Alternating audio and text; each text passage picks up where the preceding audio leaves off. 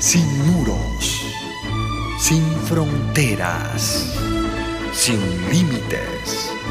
Radio Mundial Adventista, más que una radio, sembramos esperanza. Salmo 93. Este salmo alaba a Jehová como soberano del universo. Es una descripción de la grandiosa entronización de la deidad, establecida desde la eternidad y hasta la eternidad. Este es el primero de la serie de los salmos reales, que van desde el Salmo 93 hasta el Salmo 101. Todos estos salmos glorifican a Dios como Creador y Señor. Este salmo señala su poder divino en la creación, en la derrota de sus enemigos, en la fidelidad de su palabra y en la santidad de su casa. Este breve salmo carece de título o de nombre del autor, pero el tema es evidente, ya que se enuncia en su primera línea es el salmo de la soberanía omnipotente. Jehová, a pesar de la oposición, reina supremo. Versos 1 y 2. Jehová reina, se vistió de magnificencia. Jehová se vistió, se ciñó de poder. Afirmó también el mundo y no se moverá. Firme es tu trono desde entonces.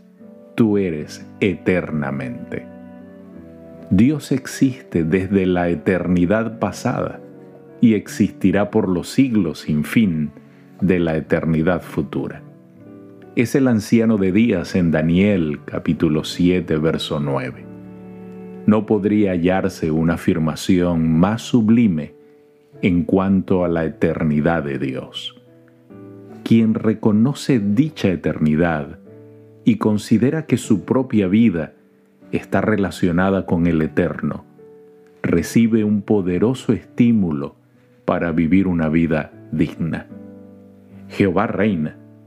Hay luz aquí para todo el camino, con tal que yo siga a Cristo. Ande por la senda estrecha. Solo cuenta para mí estar seguro de que en este y todos los aspectos estoy al lado del Señor y en su camino, y esto es suficiente. Versos 3 al 5. Alzaron los ríos, oh Jehová, los ríos alzaron su sonido, alzaron los ríos sus ondas.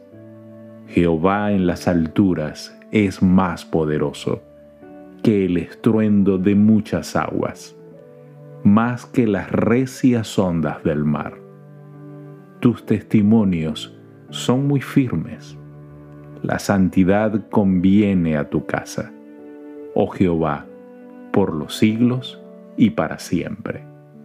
El agua puede representar pueblos o huestes invasoras, o puede ser una figura con la cual el salmista glorifica a Dios como omnipotente por encima de su creación. Algunas veces los hombres alzan sus voces furiosamente y en otras ocasiones llegan actos violentos.